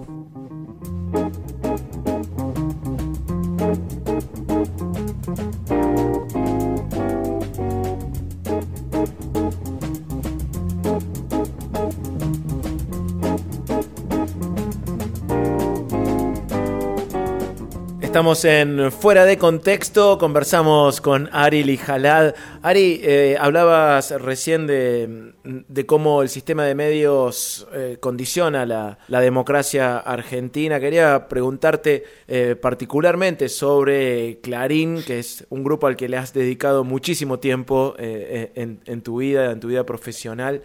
Le, eh, Ujú. ¿Le vamos a ganar algún día? Sí. y sí, si no me, si no me jubilo. Este, sí, sí, pero no es solo Clarín. Eh, digamos, así como yo creo que el sistema de medios no es democrático y está concentrado, el sistema económico argentino no es democrático y está concentrado. Y el sistema de medios reproduce el modelo económico. Si nosotros tuviéramos una estructura económica en las principales áreas democrática y no concentrada, no tendríamos un sistema de medios concentrado. Porque el sistema de medios reproduce eso porque son las corporaciones económicas las que financian la concentración mediática. Clarín no es solo Clarín, Clarín es el vocero de las grandes corporaciones argentinas y es financiado por esas corporaciones argentinas para que sea su vocero. Hay algo que es muy evidente en, términos de medios, que es los medios tienen la, línea editorial de sus financistas. Que si se explicara esto en quinto año del secundario, tendríamos otros lectores, otros televidentes, pues algo tan evidente. Y, yo el otro día me lo, charlaba con, un tipo que, me, también me, hizo una entrevista y me dijo que era suscriptor del Destape. Y a mí se me ocurrió preguntarle, bueno, si yo dijera las cosas que dice Leuco, ¿vos pagarías todos los meses 400, 500 pesos de suscripción del Destape? dice, no. Y bueno, ¿ves? O sea, si, si Manieto dijera cosas que no le gustan a Pablo Roca, Pablo Roca no pondría plata en Clarín. Es algo tan evidente. Ahora, las grandes empresas, ¿por qué ponen plata en, los medios de comunicación y puntualmente en Clarín? Para comprar silencios, o sea, el dinero en los medios compra silencios. Y siempre pongo el mismo ejemplo y no me voy a cansar de repetirlo. Paolo Roca no va a vender más caños por poner una publicidad en el programa de Morales Alá. Los caños los vende igual. Pone plata para comprar silencios, pero sobre todo para comprar discusión de política económica. Y volvemos a lo mismo que hablábamos al principio de la charla. Siempre, esa es la novela policial del policial negro, siempre la pista del dinero. Entonces, Vos me decías, ¿podremos con Clarín? Sí, pero no, pero no es Clarín solo. O sea, si no cambiamos la matriz económica de Argentina, siempre va a existir un Clarín. Porque siempre va a haber un sector concentrado en la economía que le interese que exista un medio de comunicación que exprese sus intereses, que sea fuerte y a la cual los partidos políticos, la dirigencia política, le tenga miedo. Porque esa es la forma de discutir. Como no van elecciones, generan miedo. Entonces, Roca, Bulgeroni, Mindlin, Em, los dueños de la Argentina no van a elecciones, pero ponen mucha guita para generarle miedo a los que sí van a elecciones. Miedos, operaciones, proscripciones, causas judiciales, o sea, todo está relacionado. Entonces, Clarín es, Clarín es la expresión de eso. Clarín es el, la analogía está bien, es el vocero de eso. Y también es parte, digo, porque Clarín ha crecido tanto que en volumen económico ya es una de las cuatro o cinco grandes empresas en volumen económico. O sea que encima es parte de esas corporaciones, cosa que no lo era, cosa que no lo era cuando discutimos la anterior ley de medios. Hace 13 años cuando discutimos la anterior ley de medios, Clarín no era parte de las 10 corporaciones más grandes de la Argentina. Y hoy lo es. Bueno, em, insisto, no es solo Clarín, es, eh, es la estructura económica argentina. Y, en términos mediáticos se ve reflejado una estructura económica concentrada en un sistema de medios eh, concentrado. Así que no vamos a poder con Clarín si no empezamos a, a desarmar también y a la vez todos los otros, eh, todos los otros espacios de, de posiciones monopólicas o dominantes que hay en la economía. Me hiciste acordar con lo que decías de, los dueños de la Argentina, que en una de las, de las actividades de las mesas de un congreso de comunicación y derechos humanos que organizaban las madres, al, que te habíamos invitado en esa oportunidad, eh, había sido en, momentos en que Cristina había dicho que quería discutir con los titulares. Y vos presentabas un grafiquito que era como un, cuando se presentan los, el equipo titular de un equipo de fútbol antes de los partidos, y estaban las caras de todos los funcionarios que estaban siendo perseguidos por la justicia, todos sin los nombres, ¿no? Y todos identificábamos a, cada uno de ellos. Y después mostrabas otro equipo con los dueños de la Argentina, con los dueños de las empresas, salvo a Manieto, digamos, ninguno conocíamos a ninguno, digamos, básicamente, ¿no? Y estaba muy claro ahí la, diferencia. Y traigo a colación también que en, el libro No nos han vencido, que compilamos este año y que vos escribiste un artículo sobre Clarín, ahí me quedó una frase que vos escribiste que, me parece que, que está resumido buena parte de esto que hablamos de Clarín, es que la dictadura no fue posible sin Clarín y que tampoco fue posible la posición dominante de Clarín sin la dictadura, en esta cosa actual. Eh, es emblemático en esos años eh, lo de papel prensa, pero ¿qué fue lo que más te impactó, lo que más te impacta de esa relación entre Clarín y quienes llevaron adelante el genocidio? Bueno, está un poco resumido ahí, ¿no? O sea, el... Y lo dijo, eh, eso está muy bien en el libro de, María Sebán, El dictador, el inicio del capítulo 5, no sé de memoria, donde donde Videla reconoce que si ellos hubieran contado lo que estaban haciendo, no duraban ni cinco minutos. Eh, y dice, no, no se podía fusilar. Porque si nosotros fusilábamos públicamente, em, la sociedad argentina no se lo hubiera bancado. Y entonces tenían que desaparecer a las personas e inventar enfrentamientos. Y, y naturalizar esos enfrentamientos a través de la prensa. Eh, y naturalizar una dictadura a través de la prensa. Yo por eso es, esa frase que, bueno que me citen. Pero esa frase es un poco eso, es eh, el total normalidad de Clarín, no es un título, es un gran título. Y el autor de ese título, que se llama Marco Sittenblum, que vive, es un genocida, porque ha sido responsable de, la normalización del terrorismo de Estado, de transformar el terrorismo de Estado en una normalidad. Eh, y Clarín lo hacía permanentemente. O sea, vayan a la hemeroteca, lean el Clarín de esos años. em, y era eso, total normalidad. Tan normal era que en el año 79 incluso coorganizó Clarín con la dictadura un partido que se hizo en, la cancha de River en homenaje a los campeones del 78, cua- cuando se cumplió un año, y fue coorganizado Clarín y la dictadura, posterior a Papel Prensa. Papel Prensa ya se los habían, ya se los habían dado. Em, y además me, me hiciste acordar a ese artículo porque algo que se me ocurrió es- escribiendo eso era ver que había... Clarín no fue original en ese sentido. Todos los grandes diarios de Latinoamérica habían apoyado las, eh, sus respectivas dictaduras militares, pero pidieron disculpas. O Globo pidió disculpas en Brasil por haber sido parte de la dictadura. Mercurio en Chile también. 1964, el Mercurio en Chile. El Mercurio. Que Mercurio no fue parte, el Mercurio estaba en la mesa chica. Agustín Edwards era, pero que casi que apretaba él el botón de- de- del bombardeo a la Casa de la Moneda. Y pidió disculpas. Clarín siguió como si nada. Y cuando yo empecé en periodismo, Clarín era palabra santa. Eh, y me acuerdo, mirá, ahora que mm, vuelvo a lo de los maestros del principio, Carlito Zulanowski eh, me, me dijo una frase cuando hicimos el documental de Clarín y, él, y después la publicó en un, en un libro donde él cuenta sus, las redacciones donde pasó, que, que un día él trabajaba en Clarín y había cometido un error y, y quiso publicar La Fe de Ratas. Y su editor le dijo, mm, el diario líder no mira para atrás. Eh, y le quedó eso eh, marcado. Todo Y- dicho. Y es, eh, y es así, Clarín nunca miró para atrás. Y, y- bueno, por algo tenemos que seguir hablando de eso y, y seguir insistiendo.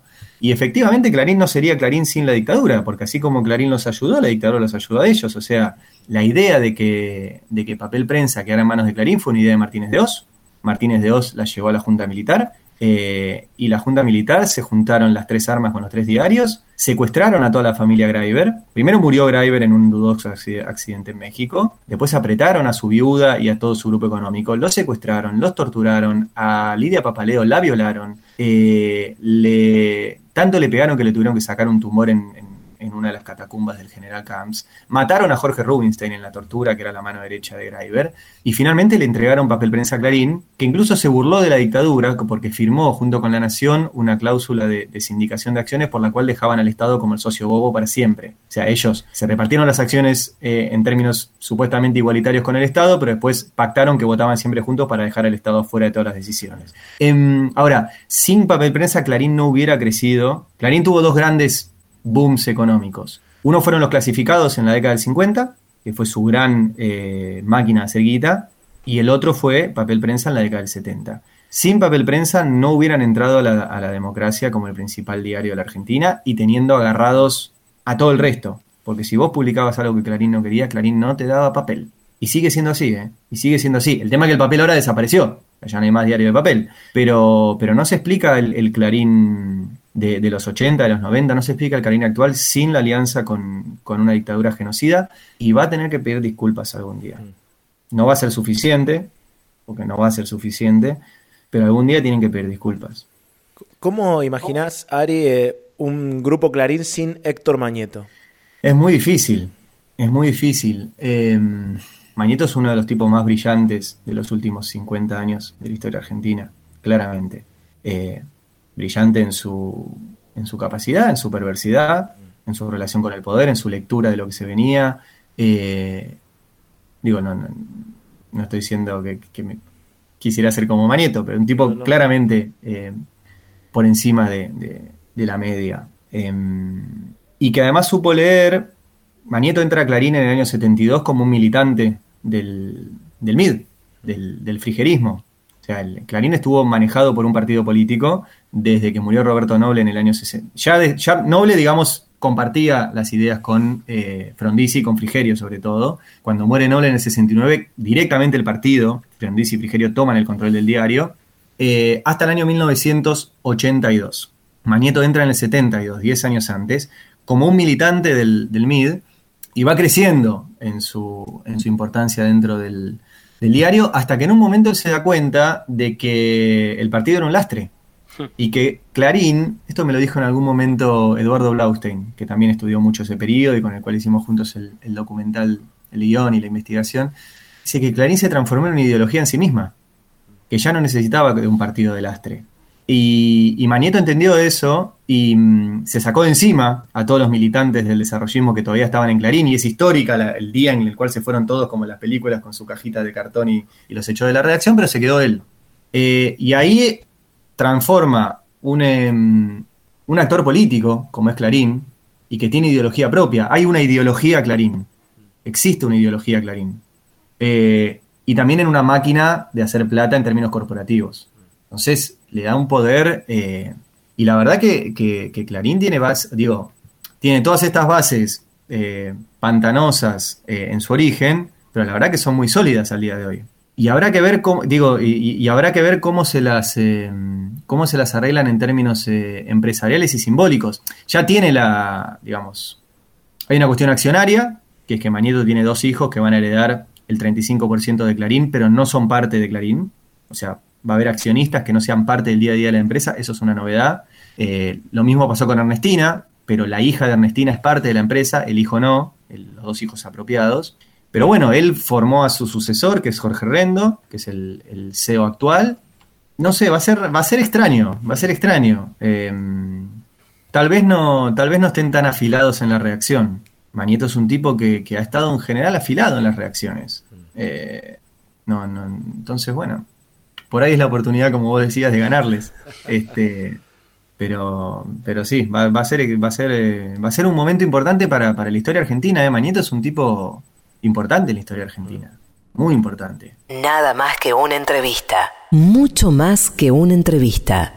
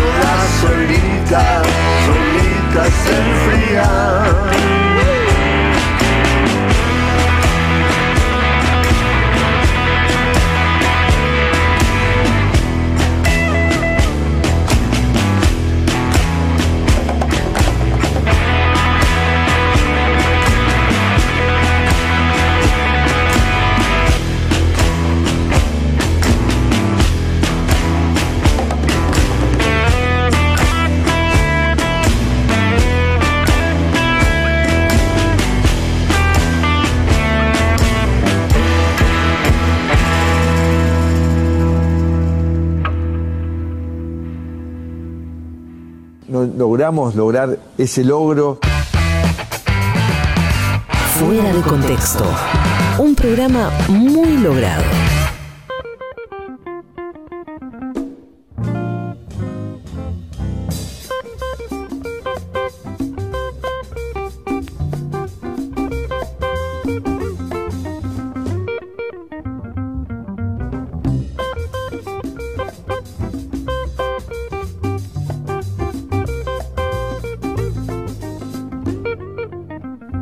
Seguimos en Fuera de Contexto. Estabas escuchando Los Espíritus con Carca y el tema Mugre sonando aquí en la tarde del Destape Radio. En un ratito encaramos el último bloque de esta hermosa conversación con Ari Lijalad. Ahora les queremos invitar a que entren al sitio de la revista de análisis político Contraeditorial, una revista fundamental para entender la coyuntura, una revista que llegó al papel, volvió al papel en estas, en estas semanas. Estamos eh, muy contentos con, con- con este regreso de Contraeditorial a los kioscos, sobre todo en la ciudad de Buenos Aires y en el conurbano bonaerense. Imaginamos y esperamos que con el tiempo también llegue a los kioscos, por lo menos de Córdoba. Digo, eso me, me- me interesa particularmente. En contraeditorial.com.ar pueden encontrar todas las entrevistas que hacemos aquí en Fuera de Contexto. ¿eh? También, si me permiten el chivo, les quiero invitar a que se suscriban al canal de Peroncho Delivery en YouTube. Lo buscan como Emanuel Rodríguez Peroncho todos los días. De lunes a viernes a las 17.30 hacemos un noticiero humorístico eh, a la gorra. Lo pueden seguir gratis, obviamente, porque creemos en la justicia social. Y si nos quieren dar una mano, se este, suscriben o hacen un aporte ahí a la gorra virtual. De lunes a viernes a las 17.30, un resumen de noticias del día desde una perspectiva peronista y obviamente alegre. En tanto peronista, alegre. Por supuesto estoy suscrito y recibo las notificaciones cada día cuando se sube el noticiero, me divierte, me entretiene y me informa. Y esta semana además, particularmente Emma, bueno, muy activo en Twitter con muchísimas recomendaciones de compañeros y de compañeras para, para sumarse a, a recibir el, este noticiero diario. La verdad que tengo que agradecerle a, a muchísima gente, ya lo dije, Ari Lijalat de una mano, mucha gente del staff de, de- del Destape, Cristian eh, Siminelli de, de Caricias Significativas, de Caricias, de Caricias, que está el programón de los jueves a las 9, me vuelve loco ese programa, soy fanático de Don Tomás Rebord, me encanta lo que hacen.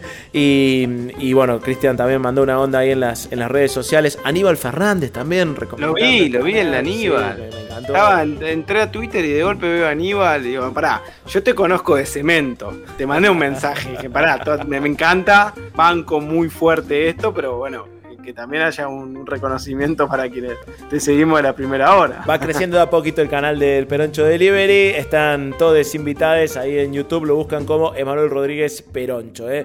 Bueno, si te parece, encaramos el último bloque ya de esta conversación con Ari. Dale, perfecto. Eh, te- nos quedó pendiente lo de los chinchulines, eh. lo tenemos que colar en algún momento. Acordate, por favor, de preguntarle. Quiero saber, porque si alguien sabe de chinchulines, es Ari. Bueno, queda por lo menos como última, en algún momento hay que meterla. Vamos. Fuera de contexto.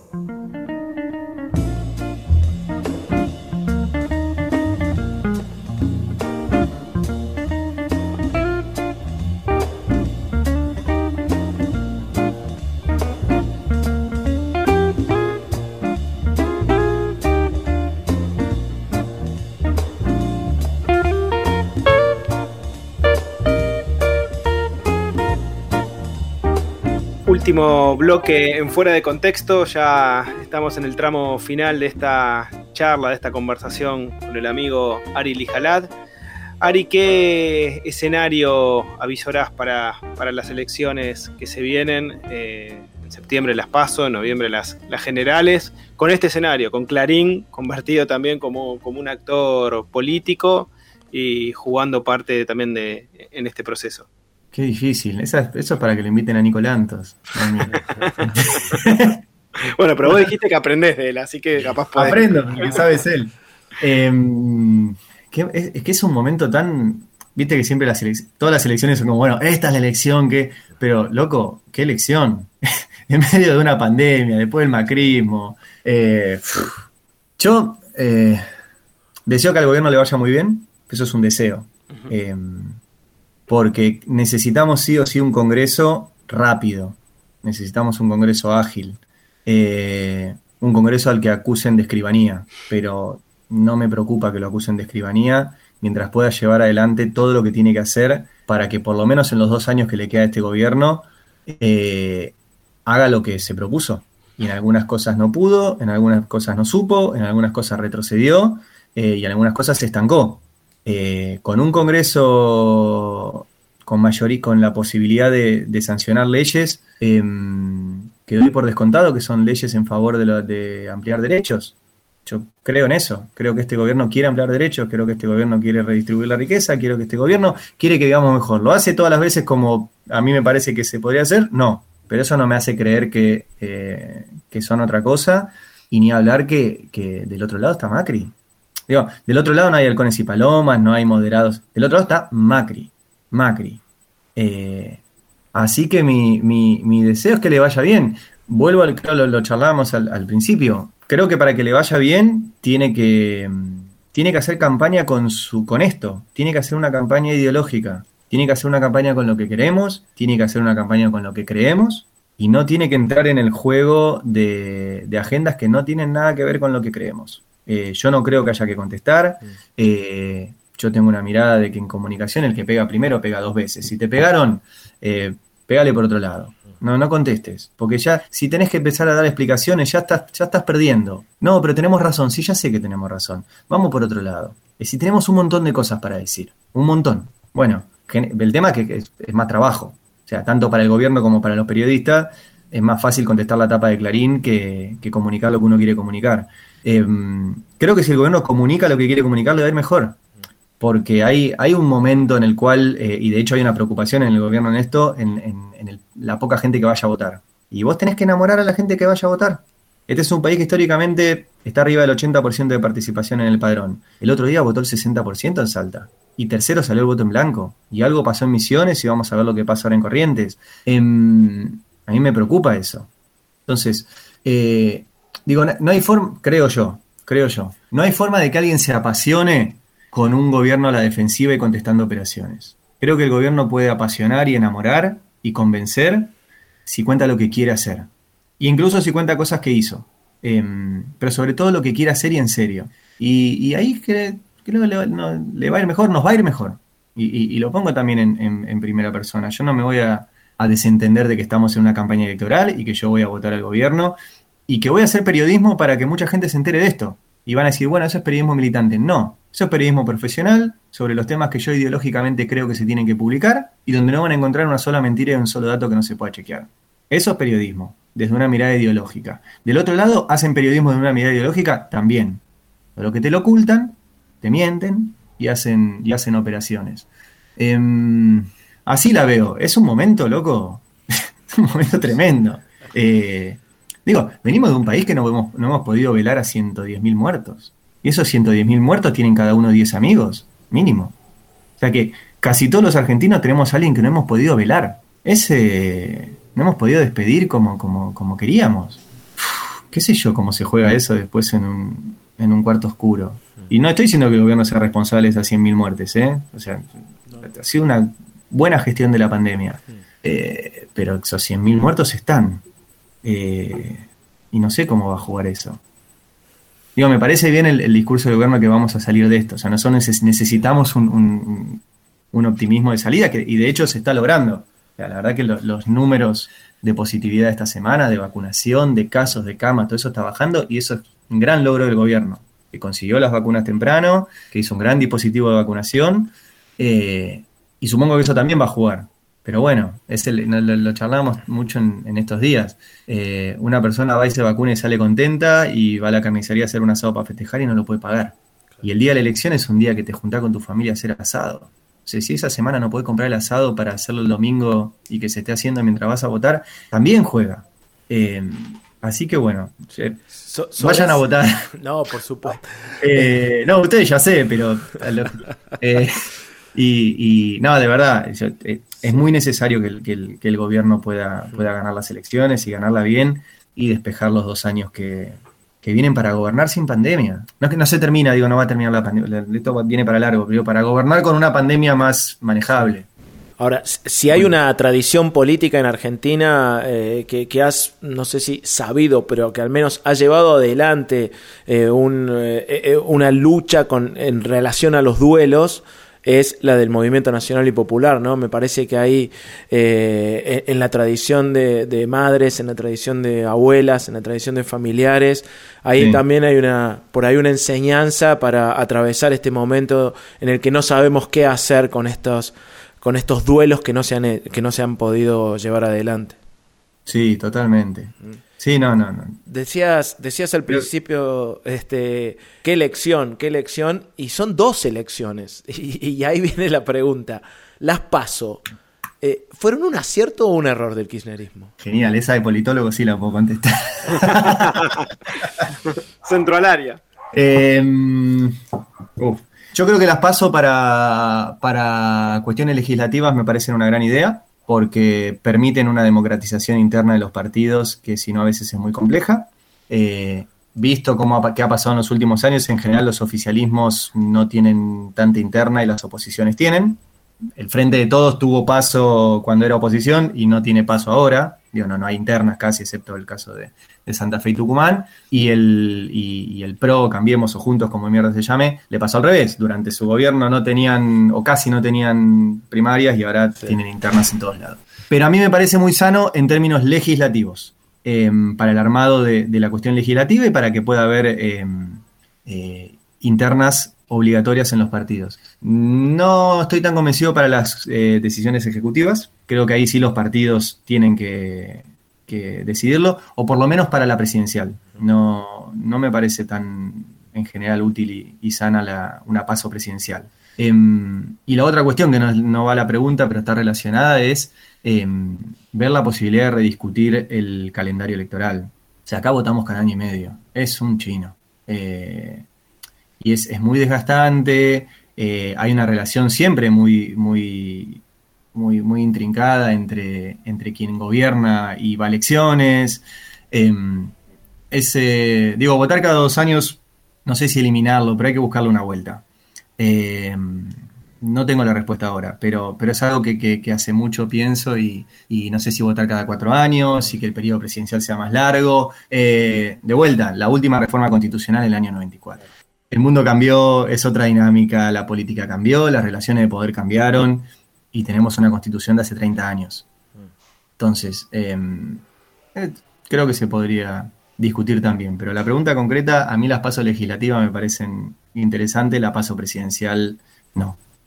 Ari, te, te súper queremos agradecer este tiempo. Hemos discutido mucho la, la última pregunta y en ese sentido vamos a apelar a tu formación como periodista, tu formación como politólogo eh, y, a- y queremos, te pedimos el mayor rigor periodístico posible para que nos digas cuál es el secreto para unos buenos chinchulines a la parrilla.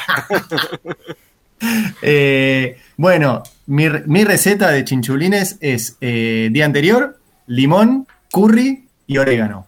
Atención, Ah, yo tomo naranja, nota perdón. porque estás tirando. Sé, sé que sos experto en esto, así que. O sea, lo- el chinchulo como, como viene, no lo, no lo laven, no lo hiervan, no lo hiervan en leche, ningún, nada de eso, nada. Bien. Eh, una, donde sea, una fuente, y hacen una mezcla con limón, naranja, orégano y curry, y lo dejan ahí. Si lo dejan el día anterior, genial. Si lo dejan unas horas antes, eh, buenísimo. Y después el chinchu es eh, lo primero que tienen que poner a la parrilla, fuego fuerte, tarda, eh, en orejita tarda menos que en trenzado, eso ya es, eh, ya es a gusto. Yo lo que hago es la, la naranja que, que usé o las naranjas que usé, guardo la, la cascarita, digamos, Sí. y, y se, la, se la pongo tipo sombrerito en la parrilla para que siga, mm, para que se siga hidratando. Y eso, y eso le da, medio que lo carameliza, pues la naranja tiene azúcar. Sí, sí. Eh, y queda medio caramelizado. Y la verdad que eh, hago los mejores chinchulines del país. Muy bien. Tomá, ahí tenés el título de la nota. Muy bien. Nunca les hice chinchulines a ustedes. No, No, no, no, No. no, no. no. Bueno. yo comí eh, chori en tu casa, eh, creo que en un cumpleaños. Sí. Habías hecho algo de carne, no sé si era bondiola, Sí. me parece. Sí, no, es que Chori, sí. Tenemos que hacer la, la Chinchu Fest. Esa, Dale. sí. Bueno, Esa es la que va. Bueno, Ari, muchísimas, muchísimas gracias. Te mandamos un abrazo enorme. muchas No, gracias a ustedes. Abrazo grande. Nos vemos. Chau. Fuera de contexto. Mucho más que una entrevista. Estos son los coquetos aerodinámicos Rock and Roll Color Caramelo de Ron.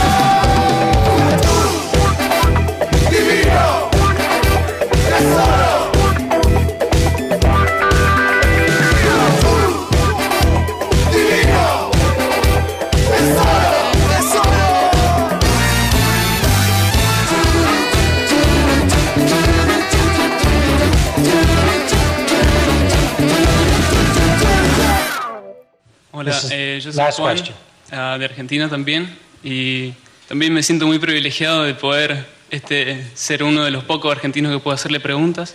Ay, y pero ahora voy a contestar yo quería... Fuera de contexto. El privilegio de la charla.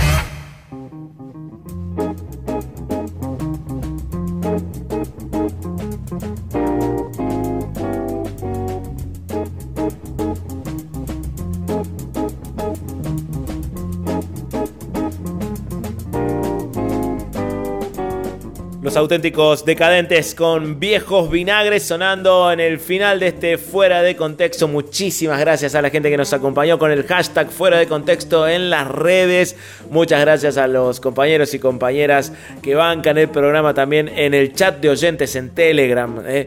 Gente que, siempre está presente, que siempre nos, acompaña y nos hace saber que, que escuchan el programa. Muchísimas gracias. Muchísimas gracias también a, Ari por su tiempo, por esta receta sobre el final que logramos colar respecto de los chinchulines. Me parece el dato de la naranja ahí caramelizando todo, me parece muy interesante. No sé si yo no lo tenía. Sí, caramelizando. Me, me dan ganas de- Caramelizando. caramelizando. Me- muchas gracias. Muchas gracias. Bueno, sí, me dan ganas, me dan ganas de, de- de- de experimentar. Me resulta raro también a la, a la vista, no, no me imagino como la, la parrilla desplegada y los media naranja sobre el chinchulín, pero bueno, vamos a ver. Eh, hay que ver, hay que probar. Sí, sí, sí. Bueno, este, yo me, dieron ganas. Como dijera Fernando Iglesias en el acto con María Eugenia Vidal, se picó. Se picó, se, picó, se picó. Vamos a ver. Tenemos que, que- que saludar, como hacemos también, y recordar, como un ejercicio de, de memoria, recordar como hacemos cada, cada sábado y en cada oportunidad, recordar que van 2051 días de detención ilegal de la compañera Milagro Sala. Vaya nuestro abrazo para ella, para todos y para todos los compañeros y todas las compañeras de la Tupac en Jujuy. Son eh, 627 de esos 2051 días. Están ocurriendo inconcebiblemente durante un gobierno peronista. Son 17 las causas que tiene abiertas contra Milagro el gobernador de la provincia de Jujuy, Gerardo Morales. Aprovechamos también para hacer extensivo este abrazo a Luis Delía, que esta semana recuperó su libertad condicional y bueno, hizo también un, un acto en, en La Matanza. Fue, me parece, ya que hablamos tanto de medios hoy, muy doloroso ver cómo el miércoles, al otro día de su salida, no apareció, no figuró ningún renglón ni una línea en página 12 respecto de la libertad de, de Luis Delía y son cosas que, que duelen porque privan, nos privan a los lectores de página de poder informarnos sobre estas situaciones, sobre todo con, tanta operación dando vuelta. Sí, su- suscribo a esa sensación eh, dolorosa porque, bueno, es, un diario al que acudimos habitualmente, obviamente, para, para, informarnos. Luis Delía fue liberado tras mil días, una libertad condicional.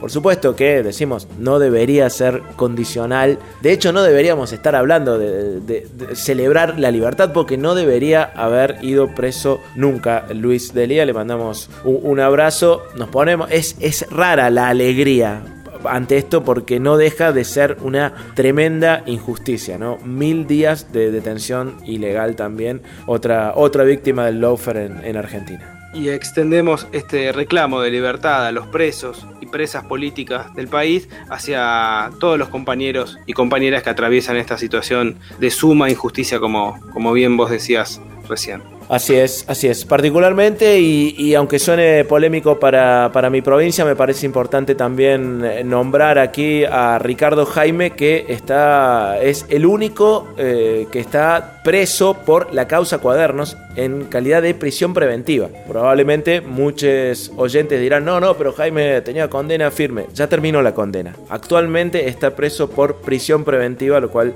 también es una absoluta injusticia. Vaya nuestro saludo para él. Todo pone en evidencia la, necesidad urgente de una reforma judicial y ojalá que se pueda materializar después de, de las elecciones y por eso es tan importante que, que se consolide el proyecto nacional y popular en, en las urnas. Así es, como decía Ari Lijalad, es importantísimo que vayamos a votar y esto lo agregamos nosotros y que votemos por el frente de todos. lo digo desde una perspectiva totalmente independiente, ¿no? Yo soy Cla- periodista claramente. independiente. Y objetiva. Obvio. Bueno, obvio. Eh, Aprovechamos también para agradecerles como cada sábado al productor de este programa, Nicolás Colombo, a Juan Pocho Monasterio, editor, la persona que está detrás de cada detalle del programa y por supuesto a toda la familia del Destape Radio. Así es, nos volvemos a encontrar el próximo sábado en un nuevo Fuera de Contexto. El martes a las 21 también le- les invito para que se sumen a La Barbarie junto a Luana Pascual, al Rubio Peronista, a Jazmín Mosquera y a Andrés López. Hacemos el programa de humor federal de los martes a las 21 aquí mismo en El Destape. Hasta el sábado que viene, querido Luis. Hasta el sábado, nos vemos, un abrazo grande. Chau, chau.